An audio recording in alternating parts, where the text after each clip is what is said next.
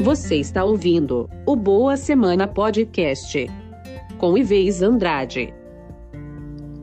Vamos imaginar a seguinte situação: uma pessoa está triste, mas assim que ela estala os dedos, a tristeza dela passa. Isso seria o suficiente para ela se sentir feliz? Ou essa pessoa teria que estalar os dedos por duas vezes?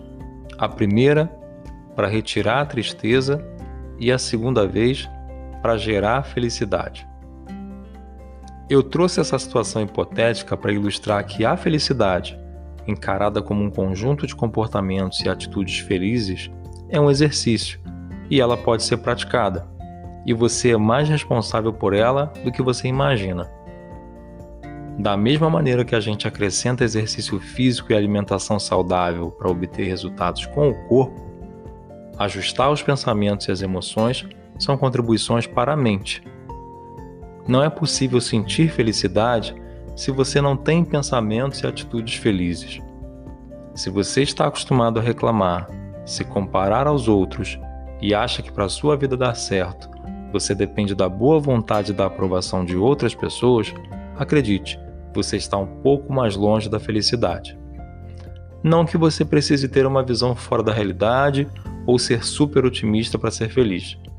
Mas o fato é que o nosso estado de humor também depende da consciência e da habilidade de não tornar as coisas piores ou mais difíceis do que já estão.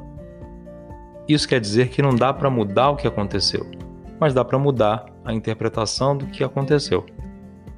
Já parou para pensar como seria investir na felicidade a mesma energia que investimos em preocupações? E se para cada minuto de ansiedade nosso investíssemos o mesmo tempo em reflexão. Para a prática da felicidade não é diferente.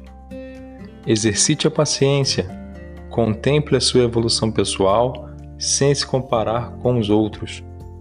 Celebre suas conquistas, independente da dificuldade.